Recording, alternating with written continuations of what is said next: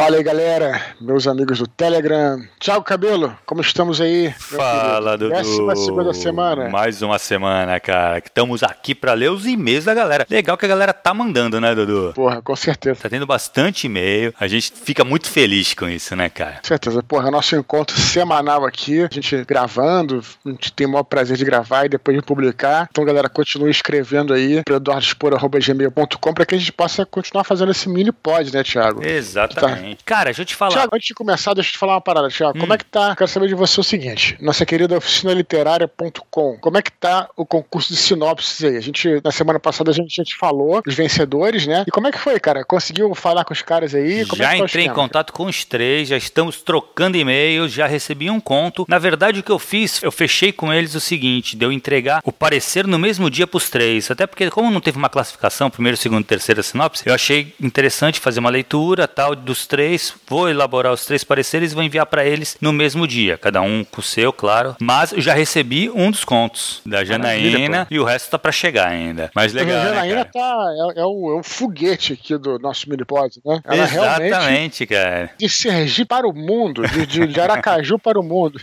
Eu ainda não li o conto. Eu recebi, já salvei, já tá separadinho, tô trabalhando em outras coisas agora, em outros textos e tal. Então eu não consegui me dedicar a isso ainda. Mas, tranquilamente, como já conversei com eles, tinha um prazo, eu tenho, tenho um prazo para entregar para eles essa, esse parecer. Vai estar tudo certinho, com certeza vai estar no e-mail deles no dia prometido. Beleza? Cara, e continua, continua a promoção de 50% lá, quem quiser. Com certeza, cara. Já teve gente me procurando, já fizeram orçamento. Vamos, vamos tocar, continua 50%, cara. Falando Maravilha. assim, ó, avisa só que, putz, eu eu vi no, no, no canal do Telegram, que eu já sei o que é, aí no orçamento já vai com 50%. Beleza? Thiago. Deixa eu te falar, Perfeito. Dudu, vamos manter o desafio, cara, de Fala pessoal encaminhar algum áudio para um amigo que conheça, que lembre de sim. algum amigo. Que nem, pô, teve áudios muito legais, cara, semana passada e essa semana, né? Aquele Sim. do de comida, cara, que a gente vai até ler hoje, o cara comenta, foi muito legal. Sim, esse áudio repercutiu bastante, cara. é, não, foi muito legal, cara. Isso, assim, passa pros amigos, sabe? Assim, é, são, tem vários áudios muito bons e como são muito diversos, provavelmente, cara, tu vai lembrar de um amigo, comentou de RPG, tu tem um amigo que joga RPG, encaminha pra ele, sabe? Ou de literatura, algum toque de literatura, que nem o dos, o que tu falou das adaptações, cara, de filmes. Pô, um bagulho Sim, que dá, um áudio muito legal também. Esse eu tava, lembro que eu tava lavando louça, cara, quando escutando esse áudio. Muito legal. Lava Louça é o campeão dos, dos podcasts e dos áudios. Porra, eu também cara, é a melhor coisa. sempre, eu sou lavador de louça aqui em casa. Eu então, também. assim, eu sempre, eu sempre boto um podcast e fico entretido lá, mão barata, né, É, cara? porque é um bagulho mecânico, né, bicho? Eu fico pensando nisso, é um bagulho mecânico ali. Não tem que se tanto fica escutando, dá pra tu manter a atenção no áudio, né, cara? Que é muito legal. Totalmente, não vai quebrar nenhum copo aí, ó. ó. Mas olha só, então é o seguinte, é, é porque é a melhor propaganda que tem. Em vez de você mandar, fazer falar, ah, aqui o link, siga o Telegram, não, cara. É mais, a melhor propaganda é você mandar e você encaminhar o áudio. Pode ser, tem, temos áudios sobre viagens aí, né? Sim, É, sexta-feira eu vou, sexta-feira eu vou fazer um, um sobre viagens também de novo. Só tem duas pessoas que estão livres desse desafio. Duas pessoas. Azagal e Jovem Nerd. Porra, porque pode eles, crer, né? eles não precisam comprar a minha pandemia, porque eles fizeram uma propaganda brutal, né, do Que nosso, uma- do nosso é, canal lá no, na live deles lá, no live Uhum. de leitura de e-mails do Nerdcast, e aí então ele, pra ele estar liberado, estão livres. Já Mas fizeram. resto, Pelo desafio, já, já cumpriram, né, cara?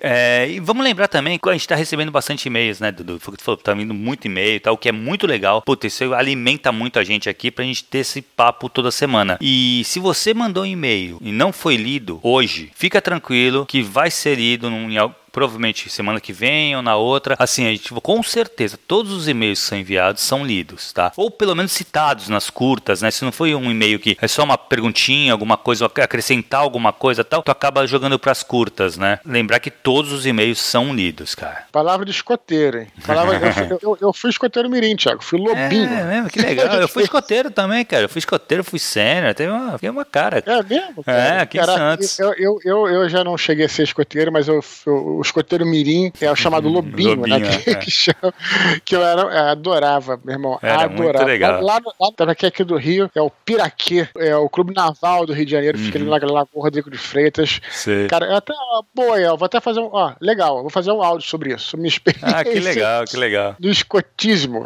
É, muito legal. Beleza? Beleza, vamos lá, vamos lá então? Vamos pro primeiro, que é do João Vitor de Souza Gabriel. É uma resposta de um e-mail que ele já enviou, que a gente já comentou aqui semana passada, por sinal. Ele coloca: Sim. Salve Dudu! No último mini-pod você disse que era provável que eu ainda estivesse procurando o meu estilo. E é mais ou menos isso mesmo. Cheguei à conclusão de que devo explorar os meus pontos fortes ao invés de tentar algo totalmente novo. Minha ideia é mesclar as descrições impressionistas, sobre as quais eu falei anteriormente, com a apresentação do background dos personagens. Como será a primeira vez que esses personagens vão aparecer, imagino que irá funcionar de forma interessante, pois o background servirá de gancho para que eu possa apresentar as impressões de cada um deles sobre o ambiente e os acontecimentos. Deixe a seu critério escolher se vai responder esse e-mail ou ler e comentar no Minipod, caso ache interessante retomar essa discussão com o Thiago Cabelo. Um abraço, João. Ele me escreveu também, viu, Dudu? Falando desse e-mail também. Cara, achei interessante a ideia dele aí. Sim, olha só, eu até respondi para ele, acabei trazendo de novo aqui pro Minipod, cara, porque quando ele fez aquela pergunta, no áudio anterior, no nosso, nossa décima primeira semana aí, ele mandou esse e-mail em que ele falava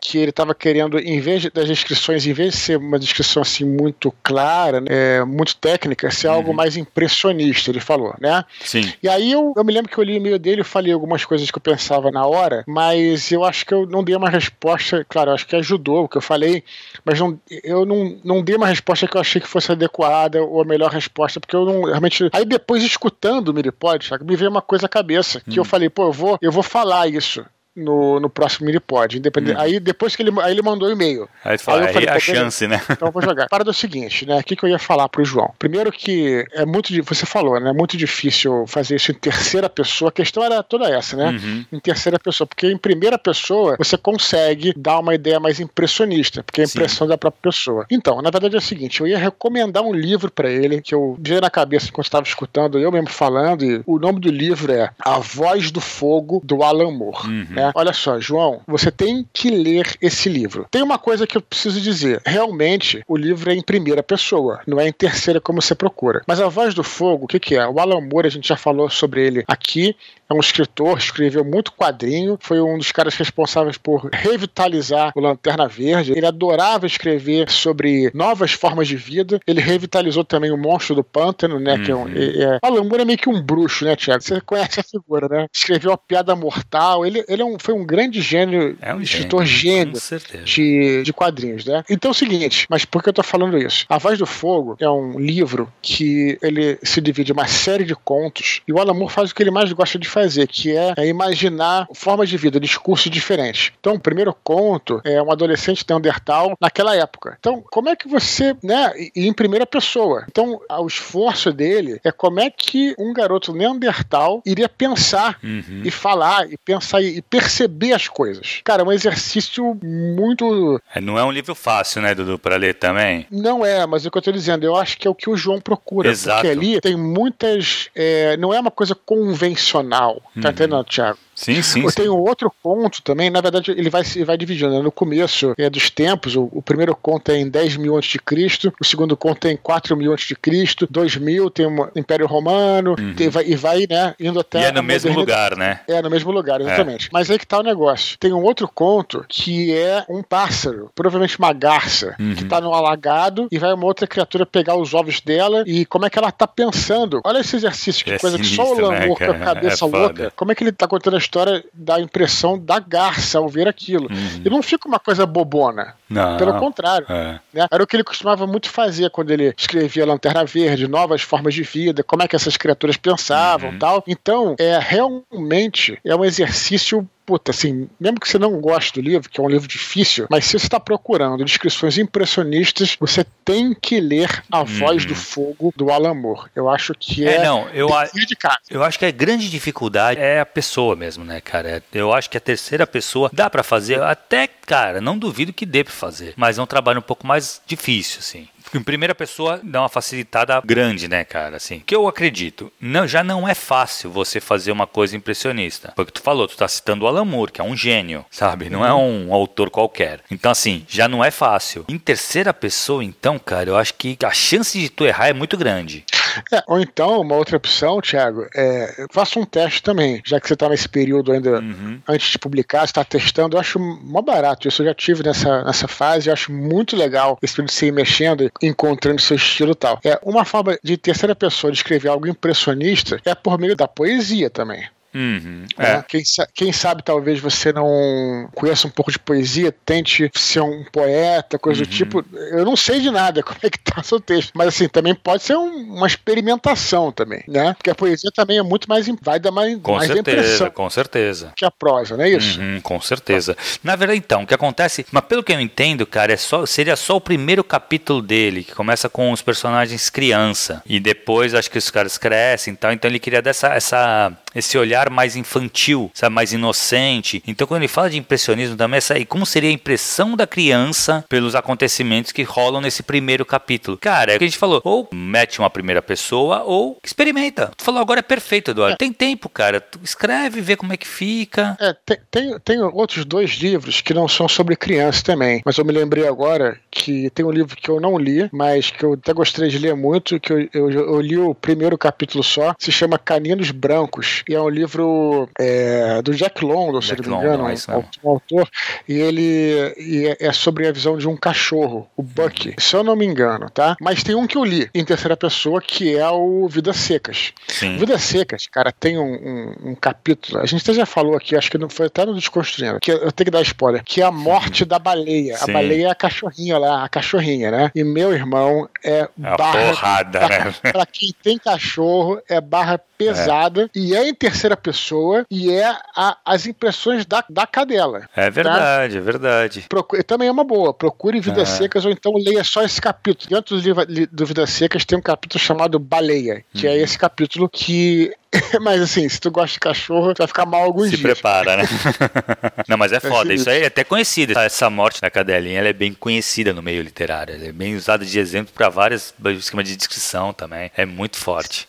É forte mesmo. Beleza, Dudu? Vamos pro próximo então? Cara, acho que tá respondido, é. né, pro, pro João. Mas caso for, escreve de novo, João. Estamos aqui para isso. Vamos pro Fernando Raposo. É só dizer que o Fernando Raposo foi um dos caras que enviou a sinopse. Sim. E ele ficou chateado porque ele não, não foi selecionado. Falou até no Twitter lá. Quer dizer, eu acho que ele ficou chateado, não sei.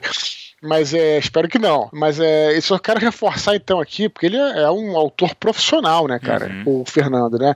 Inclusive, é, lançou o livro dele aí que é, já tem algum tempo, que é Howland, O Anjo Caído, que uhum. até procura o trabalho dele, vai atrás do Fernando. Mas assim, é aquela coisa, a gente, só para reforçar, então, que a gente não, ao escolher a sinopse, a gente não olhou é, credenciais de ninguém, a gente olhou só a sinopse mesmo, né? E o fato da sinopse dele não, não ter sido escolhido não quer dizer que estava ruim, né? Muito pelo contrário, tanto é que é um autor autor já publicado, uhum. Fernando. Mas é porque a gente teve. É, foi muito difícil, né, cara? Foi muito difícil, cara. Teve muita sinopse boa, gente. Sim, foi um trabalho bem complicado sabe? Escolher só três. Então, assim, não fiquem chateados. O que definiu os três foram detalhezinhos, cara, das sinopses, sabe? Que nem uma das coisas, apresentar bem o conflito. E, cara, é aquele negócio, qualquer detalhezinho fez uhum. a diferença, entendeu? Caso o Fernando tenha... Acho que ele não ficou chateado, não, mas valeu comentar. Mas vamos lá, vamos e-mail dele. Beleza, vamos lá. E-mail do Fernando Raposo. Oi, Eduardo e Cabelo. Acabei de ouvir o áudio, escreva bebendo vinho e revise bebendo café. E concordo que, ao escrever, precisamos de sobriedade. Por outro lado, nos primeiros estágios de nossa escrita, podemos e devemos nos exceder, colocando no papel ou na tela a intrepidez de nossa criatividade. Gostaria de propor uma reflexão a respeito daqueles escritores que demoram para terminar um livro. Demorar, entre aspas, neste contexto, refere-se aos anos ininterruptos para concluir uma jornada literária. Uhum. Um livro precisa demorar tanto para ser feito? Esse envelhecimento nos barris de carvalho, entre aspas também, de nossas mentes, traz a qualidade qualidade necessária à obra ou cria um abismo entre o autor que começa e aquele que termina o trabalho. O eu de hoje não será o eu de amanhã. Passei por isso ao reler e revisar o meu primeiro livro. Citou agora o Rolling, Anjo Caído. Ele não colocou esse, o nome do livro, não. Ele foi humilde. Eu que botei aí na edição pra, porra, prestigiar. prestigiar o cara, né? Claro, claro. Aí. Que completou cinco anos. Meus olhos e minha escrita estão mais afiados e acabei polindo diversas passagens. Fica a reflexão, um grande abraço. E aí, Dudu, cara, eu posso Você... citar só uma coisa, cara. Assim, Sim. eu concordo com a sobriedade para escrever e tal, mas aí, cara, ao mesmo tempo vou lembrar de um dos livros que me moldaram, assim, hum. que é o On the Road, do Kerouac. Hum. E ele uhum. foi escrito totalmente baseado em benzedrina, né? Que era uma droga que ele usava lá. Uhum. Que ele escreveu o livro inteiro, tanto é que ele escreveu o livro em pouquíssimo tempo. Sim, uhum. poucos dias, né? Teve alguns dias Sim. que ele escreveu o livro. Num rolo, uhum. ele não parava de digitar. Então, assim, com certeza ele escreveu o livro, mas com certeza também ele sentou depois e mexeu no texto. Porque, cara, se você consome álcool, você sabe que, hum. cara, as merda que tu fala é enorme. E tu vai passar isso pro papel. Tu vai ter que cortar muita coisa. Uhum. Eu, sinceramente, entendo as duas partes. Eu, uhum. eu, particularmente, não escreveria com qualquer tipo de alteração, porque sairia do meu do controle que tu tá escrevendo, sabe? Eu teria que apagar muita Sim. coisa, mexer com muita coisa. Mas eu uhum. acho que uhum. tem alguém, tem uma, alguma galera que expande a criatividade quando tá alterado. E aí pode ser uhum. realmente realmente que faça o uso desse estado, sabe? Uhum. Mas, é, eu acho assim, eu, eu tenho outra opinião. Eu acho assim que eu acho que a droga não, nenhum droga nem nada álcool nem faz se ser melhor do que você é. Só faz com que você veja coisas diferentes, né? Eu sempre falo isso, sou grande fã dos Beatles, né? Uhum. Cara, os Beatles, eles teve, teve uma época que eles usaram droga, Sim. mas os Beatles sempre foram excelentes, mesmo Exato. quando não usaram. Quando eles usaram droga, tiveram uma outra percepção lá e, enfim, uhum. não, não ficaram nem melhores melhores nem piores por causa disso. Teve, tiveram uma outra ideia. Então, você vai ter uma visão diferente, acredito, né? Sei lá, mas com o aditivo de que você vai fuder com a sua saúde. Então, ah, exatamente. É, então, é, então é melhor você ficar sóbrio, acredito uhum. eu. eu. O Stephen King, ele, ele é bem interessante também, de novo, vamos recomendar. Stephen King a gente sempre fala aqui no vídeo pode. Exato, exato. Sem querer a gente se fala disso. Cara, de novo, leiam o Sobre a Escrita, uhum. que é um uhum. livro é, sobre escrever, mas também é uma biografia dele. Ele, ele, ele, o Stephen King, teve uma época que ele foi alcoólatra, né? Depois uhum. até usou drogas e tal. E ele é, cara, ele, é, ele, ele é muito incisivo nesse ponto, cara. Ele fala: olha, se você é um escritor é um alcoólatra, não é que você é melhor por causa disso, você é só um escritor bêbado, né? Exato. E aí ele fala, ele fala, ele fala exatamente isso. Ele escreveu o livro dele e ele não se tornou melhor nem pior por causa disso. Então acho que existe, é, é claro que você pode até acelerar, escrever mais rápido, mas vai escrever muita merda, depois tu vai. Exato. E outra coisa, né, Dudu? além da parte da saúde, que é claro que, putz, não vai, não, não tem lógica, né, cara? Hoje em dia, mas assim, sabendo tudo que causa, né, cara? É, mas além disso, eu acho que vai te consumir muito tempo depois da revisão, entendeu? Sim, também tem Porque isso. Tu né? vai ter que, cara, tu vai escrever muita, muita bobeira, sabe? Tu vai ter que cortar. Eu não sei, eu particularmente, foi o que eu te falei, eu não, não faria. Conheço o que eu tô falando. Eu também, aí que tá, né? A gente tem que botar também na cabeça o seguinte: até onde todas essas histórias que são contadas são reais? Sim. Até onde realmente Kerouac escreveu o livro em 3, 4 dias, uhum. entendeu? Tomando droga direto. Cara, até onde isso é verdade, entendeu? É, a, a Agatha Christie também escreveu. A Agatha Christie também escrevia o livro em 3 dias. O Ryok Noe, que é aquele escritor. Sim. Vocês conhecem, né? Sim, Ryok Noe, aquele escritor brasileiro é. que escrevia livro de banca, é, chegou, a escrever, chegou a escrever três livros por dia, é, sem tomar nada. Sinistro, sinistro. Então, não, cara, não, não, você não é fodão porque você é, toma droga. Pode ficar. É isso. Não, não se acha. E tem mais, aquela, aquela velha história.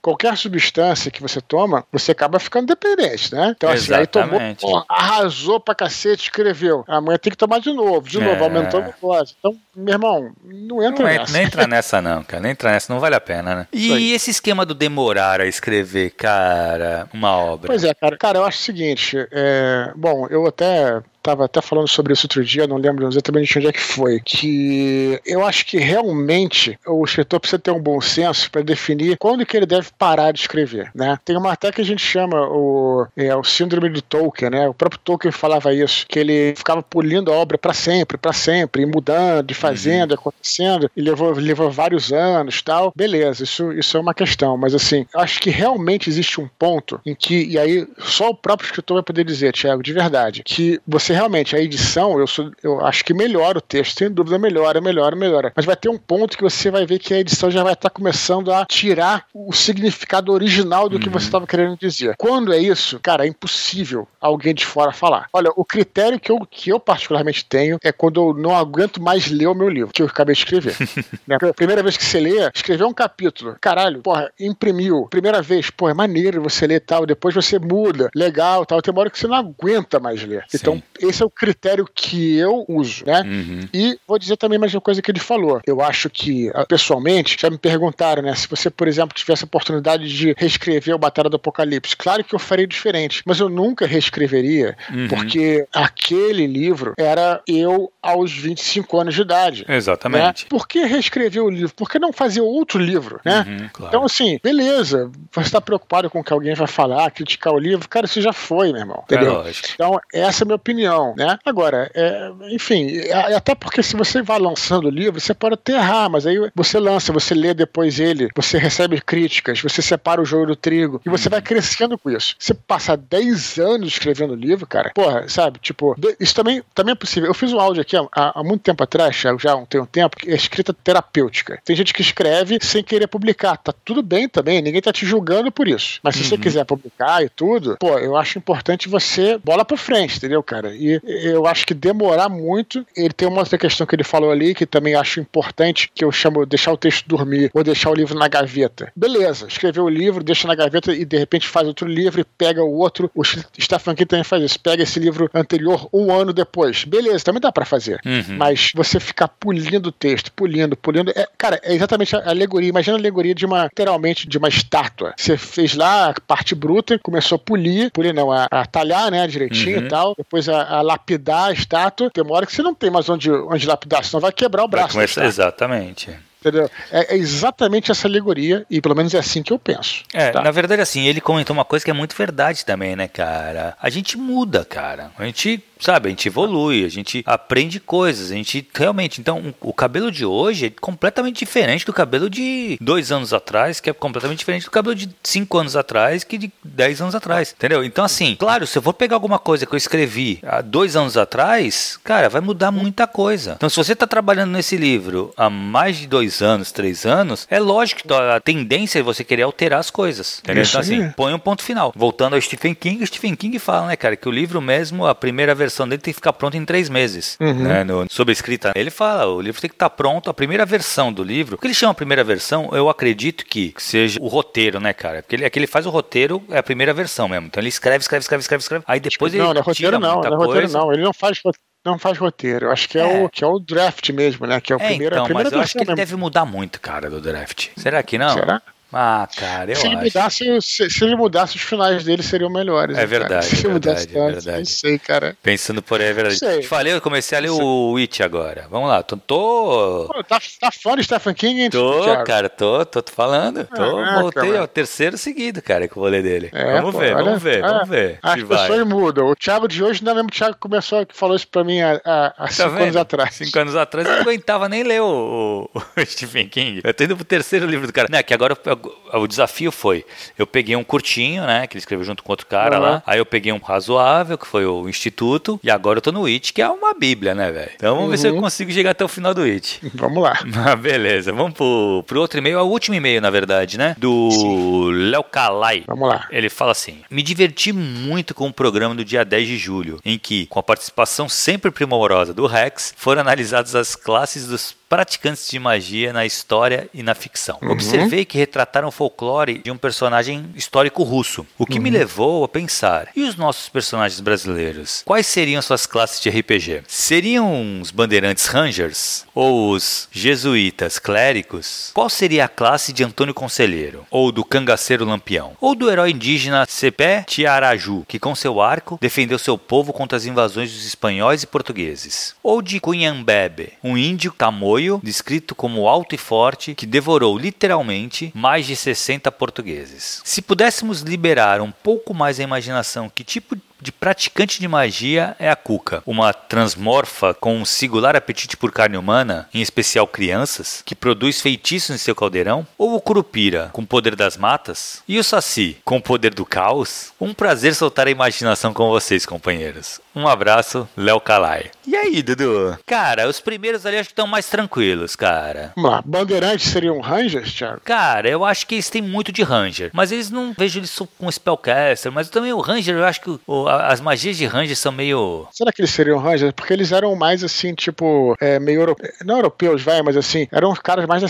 da civilização, assim, né? Ou, talvez eles contratassem Rangers, é, né? Índios que pudessem guiá-los. Então, é. eu acho que eles, eu acho que pela questão de serem mais disciplinados, eu acho que o Bandeirantes seriam guerreiros, cara, fighters. É, guerreiros. Talvez assim, com o tempo de várias, uhum. várias bandeiras tal, eles pegava o nível, né? Pegar sem algum nível de Ranger, entendeu? Mas assim, mas a princípio, eu acho que eles conheciam um pouco mais a mata, com um pouco mais de experiência. Mas é um nível outro também, mas acho que são guerreiros também. Sim. Os jesuítas clérigos, cara, vai cair naquilo que tu falou no áudio com o, com o Simbiano que tu gravou. É, pois é, eu acho que seriam clérigos sim, eu acho que seria mais próximo de serem clérigos, mas eles não lutam, né? É, não são. Então... Aquela tá, tá a história, o clérigo do DD a gente não tem, tem esse um problema, né? né? É, é. Falta, ter um, falta ter uma classe, eu sempre falo é. isso, que é sacerdote, uhum. que é um, é um religioso, mas mais pro lado assim do mago, no sentido de não ser um cara que luta muito, sabe? Eu acho que falta isso. Mas eu acho que mais próximo dos jesuítas seriam clérigos, com certeza certeza. E o Antônio Conselheiro, né, também, com certeza seria um clérigo. Ele era tipo é. um líder, líder religioso. religioso né? Exato, exato. Lampião então, é guerreiro, cara. Lampião acho que é guerreiro também. Não consigo ver cara. outra coisa, assim. Eu acho é. que é guerreiro. Guerreiro caótico e neutro. Porque o guerreiro ele também tem umas habilidades de luta, embora o Ranger também lute muito bem, hum. o guerreiro tem umas, é melhor na porrada, na luta, né? E, e, ele era ele era bom lutador, né? Atirava bem e tal, hum. né? Uhum. Então ele seria tipo um, sei lá, teria um guerreiro com aquela habilidade de archer, que também serve para tiro, né? Que mira bem e tal. Uhum. É verdade. O Sepet Araju. Eu também não conhecia ele não, cara, não mas conhecia, depois eu dei uma, olhada, dei uma olhadinha é. rápida, me parece também ser um, ser um guerreiro. guerreiro né, cara? O, o Tamoio também, né? O, o índio. É... Não, o Tamoio eu acho que seria bárbaro. Bárbaro. Então, porque ele disse que alto e forte devorou 60 portugueses. É, então, Seria barba.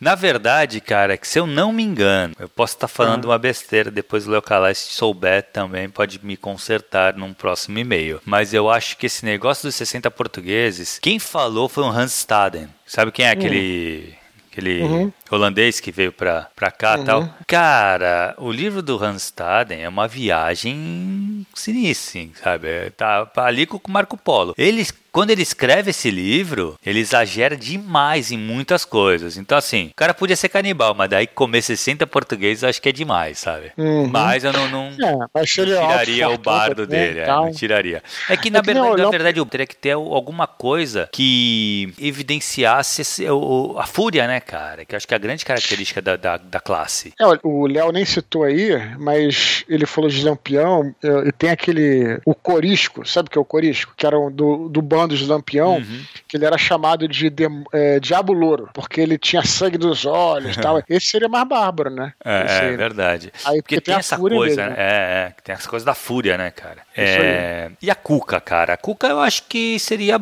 A, ela teria o sangue também, né? Cara, a Cuca, esses são. É monstro, é, né, cara? É, bichos, são bichos que eu acho que seriam próprios do próprio folclore brasileiro, né? Teria que fazer um monstro único, ou é. monstro único a Cuco, Curupira, Saci. saci é. é. Eu diria assim, Curupira e Saci seriam daquele tipo classe fei, né? Que é tipo ligada à fada tal. Uhum. Eu acho que é por aí. Agora, o monstro seria um monstro único. A Cuca, eu já acho que pode ter sido um transmorfo, né? Mas de qualquer maneira seria uma, uma classe única. Mas eu acho que se tivesse uma classe de personagem, seria druida, cara. Porque vive em caverna. É verdade, é verdade faz as poções. Druida, hum. druida tem muito fazer poção, caldeirão, né? É, é, é, Eu acho que isso é mais de druida do que de mago, cara, sabe? Uhum. É acho. que na verdade, assim, para mim também eu acho que estariam no Monstros Manual, não, não estariam no, no, no Player's Handbook, uhum. né? Esses três finais aí, a Cuca, o Saci, o Curupira. Legal, mas legal essa, essa ficou, ficou marcado, Mande né, mais. cara? Mande, ma- Tu- mande mais criaturas pra gente É, tu tem, tu, tem, tu tem que fazer mais áudios também. Ou chamar teu irmão mais vezes, que realmente é muito bom, cara. É muito engraçado. Engraçado. Muito engraçado. Falar mais, mais desse- dessa parada aí dessas classes que fica um negócio interessante. A gente chama, eu e a galera que a gente joga, é, o Pedro Catapan, que até participou dos discursos sobre RPGs obscuros, a gente adora falar isso, cara. Uhum. Ah, que legal. Olhar assim, os personagens brasileiros e pensar, pô, esses caras, que, que esses caras são tal. Ah, que legal, Então- que legal. Beleza, vamos para as curtas então? Pras Nas curtas. curtas, o Eduardo Kel pergunta se nós temos alguma dica para mestre de RPG de primeira viagem e gostaria que comentássemos sobre os personagens de alinhamento True Neutral no D&D. Cara, eu acho que dica para mestre de primeira viagem. Tem várias, né, Thiago? Tem, Tem, várias. muitos, é, pra começar, cara, assim, eu acho que, primeiro, domina o sistema um pouco, pelo menos assim, pra na hora do jogo rolar mais fluido. Cara, eu acho que trabalhar com aventuras feitas, eu não sou muito fã de aventura feita, né? Eu já rolei várias, mas Uhum. eu prefiro fazer as minhas aventuras, criar, que é a parte criativa do mestre, né, que é bem legal. Mas Aham, talvez isso. ajude, é, é, talvez acho que o mais complicado pro mestre é criar aventura, é a parte que acho que dá mais, se bem que é a parte mais legal também, que dá mais trabalho, mas é a mais legal. Então eu não sei não se, se aventura Cara, eu é acho- um caminho. Eu acho que, como dica, eu falaria o seguinte. Primeiro, assim, dominar o sistema. Se você não tem um sistema que. Se tem um sistema difícil como o DD, cria um sisteminha básico de jogada de dados só para você brincar ali com, com seus amigos. Uhum.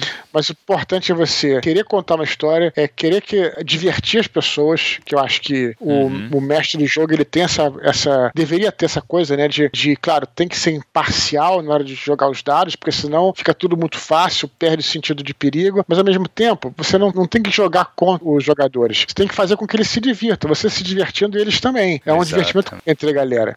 Então tem isso também. E se preparar antes, principalmente preparar a história que você vai contar. Uhum. Eu acho que, assim, a gente pode até fazer um podcast, aliás, seria até bom, só sobre isso. Inclusive, até eu fiz lá no Café com Dungeon. Procurem lá, dicas de mestre. A gente, a gente fez um, um que era só sobre dicas de mestre. Mas, assim, isso aí é papo bastante longo também. Sobre os personagens true neutro, são difíceis mesmo, que ficam no meio do caminho. Cara, Uhum. Olha só, o melhor personagem True Neutro, eu aconselho você ler o Crônicas de Dragonlance, que tem lá o Hastling, o Mago Hastling, que pra mim é, me fez entender o que é o personagem True o personagem neutro, né? Que ele procura manter o equilíbrio, né? Ele não facilita as coisas, mas também não dificulta as coisas, então tenta manter o equilíbrio entre os personagens e o próprio mundo onde eles estão. Leia Crônicas de Dragonlance, que o É. Hastling é o melhor personagem de Neutro que eu já vi. Mas é o mais difícil, é um dos mais difíceis mesmo, né, cara? Personagem acho que mais difícil de se interpretar. E verdade, o Heisler é um puta exemplo.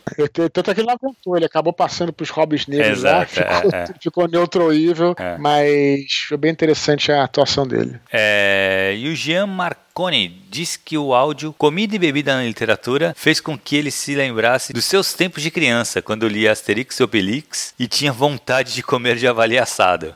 Já comeu javali, Thiago? Cara, eu acho que já. Só que eu vou te falar que eu não lembro, cara, se é bom, se não é. Mas tinha, servia uma churrascaria aqui. Sim. Mas eu era Pô, moleque, é- eu acho, eu não lembro, cara. Pois é, uma vez a gente foi num. É, tem uma história, não sei se já aconteceu em algum podcast, mas tinha um amigo nosso que ele era, ele era muito cristão, né? Católico, na verdade. E aí ele convidou, a gente falou: "Ah, só vamos fazer um, fim de semana medieval. Então a gente vai é, passar o fim de semana num mosteiro. A gente foi para um mosteiro que é bem tradicionalista ali, fica aqui no Rio, em Nova Friburgo, Thiago. Uhum. É, e é um mosteiro que, quando teve a separação, a igreja decidiu que a missa deveria ser rezada na língua local, eles mantiveram latim. Então é um mosteiro que, assim, parece que você está de volta à Idade Média e você, é, eles fazem, não só rezam a missa em latim, como fazem aqueles, aqueles ofícios dos monges, né? De as matinas, as aquela coisa que a gente leu lá no, no, no livro do, Hum- do Humberto Eco lá, o nome da Da rosa. Rosa. Parece que você tá e fazem voto de, de silêncio também. Que foda. E aí sabe o que acontece é o seguinte: nos mosteiros, a regra dos mosteiros é que eles não podem recusar nenhum peregrino, nenhum viajante. Então você pode simplesmente chegar lá e pedir para se hospedar lá. A gente até fez uma doação, só que você não precisa doar. Você pode só se hospedar Só se lá na pronto. mosteiro. Ele se hospedou lá, foi muito, foi muito bacana, até a gente doou depois a grana. E no final a gente, pra encerrar nossa viagem, a gente foi numa, num restaurante que tinha lá, na época, acho que você já fechou, também em Friburgo, que tinha todas essas comidas medievais. Ah, que legal. E aí, a gente comeu lá um javali, o cara falou que é javali, né? Tem que acreditar. É, então, tu lembra, cara, do gosto? Sério, se é diferente, eu não lembro, cara. Eu lembro que nesse, nesse restaurante tinha é, crocodilo, jacaré, um bagulho assim também. Eu não lembro, velho, eu era moleque. Eu lembro mais ou menos, cara, mas eu lembro que ele falou que a capivara era mais forte, né? A, a, a carne. A carne de capivara. De javali é uma, é uma carne mais magra, ele falou hum, na época, né? Ah, não sei tá. se também isso é verdade. Mas era até um restaurante que você podia pagar enquanto estava comendo, se você quisesse, você pagava pro cara fazer a tua heráldica, ele fazia a árvore ah, da família lá. Era, era uma coisa bem interessante. Mas foi um fim de semana maneiro, cara. Que a legal. gente voltou, Idade Média. E tem uma história, que essa história é muito engraçada, cara, que é o meu irmão, né? Tu sabe que ele é, é fortão, né? Sim, o Rex, sim. né? E aí ele. E aí quando a gente chegou lá, esse amigo nosso falou assim: olha, vamos levar nossa própria comida, porque os, pô, o cozinheiro lá é horrível. Se os caras convidarem a gente pra comer, a gente recusa. Recusa, gentilmente recusa, né? Mas tudo bem. Aí, porra, a gente era bem mais novo na época, eu não sabia cozinhar, a gente levou um miojo. A gente uhum. apelidou o miojo de Jabba the Hutt, porque ficou uma parada horrível o miojo que a gente fez a gente tem que cortar, cortar o miojo com faca, meu irmão. Que nem, olha só. Isso foi no sábado. No domingo, os caras convidaram a gente para almoçar. E a gente falou, cara, a gente tá morrendo de fome, vamos aceitar e tal. E aí a gente foi comer com os caras lá no refeitório. E acredite, Thiago, a comida era excelente, irmão. Cara porque trocou o, o, cozinheiro. Ah, sim. E aí ele tinha ido antes. A comida, a comida é excelente dos caras lá no mosteiro. Mas aí, mas, mas, mas a cena hilária. Não, a cena ah, hilária. Cara, cara. Eu vou passar esse áudio pro Thiago. A cena hilária. É que meu irmão é fortão e a gente come muito mais, né? Porra, sim, sim, tem claro. fome de leão, né? Uhum. E aí o cara, o cara serviu e tal, né? E ele queria mais, porra. Tava morrendo de fome. Só que ele não podia falar com o maluco, porque tinha voz de silêncio. Cara, assim, a cara cara, tentando fazer sinais pro cara botar. Irmão, é um troço que foi épico. A, a viagem valeu porque o cara. sabe, tipo, olhando pro lado assim. Hum, cara, a Tem que gravar assim, isso com o teu irmão, velho. Meu irmão, a parada foi hilária, cara. Hilária. Então, Tem assim. É, então valeu a gente ter ido lá. Foi, foi um legal, fim de semana. Legal. E eu não podia falar. Tinha um cara ou outro, né? Que os, os monges, pra quem não sabe, né? O monge não é padre, não é ordenado. É, é um leigo. Você simplesmente você pode, a hora que quiser, virar monge. Virar monge, exato. Padre, o padre faz seminário. E muitos padres são da ordem. Muitos monges são padres também. Alguns deles a gente pode falar, né? Porque não tem voto de silêncio. Mas os caras lá que estão os noviços e tal, você não pode falar com tão voto. Cara, foi muito engraçado. Que cara. foda, que foda. Olha, Boa. Fica aí uma das histórias de viagem para encerrar esse mini pod aqui. É verdade. Vamos encerrar então, Dudu. Cara, vamos falar pessoal, continuar enviando e-mail. Todos os e-mails são lidos. eduardospor@gmail.com. Envie o e-mail que a gente vai ler aqui, cara. Toda semana a gente tá fazendo. Quando enquanto vocês mandarem e-mail, a gente vai continuar fazendo, que é um negócio que a gente se diverte muito também, cara. Muito legal. Certo, Dudu? Certo, meus amigos. Então, um grande prazer encontrá-los falar com vocês aí e até a próxima. Tchau, tchau. Um abraço.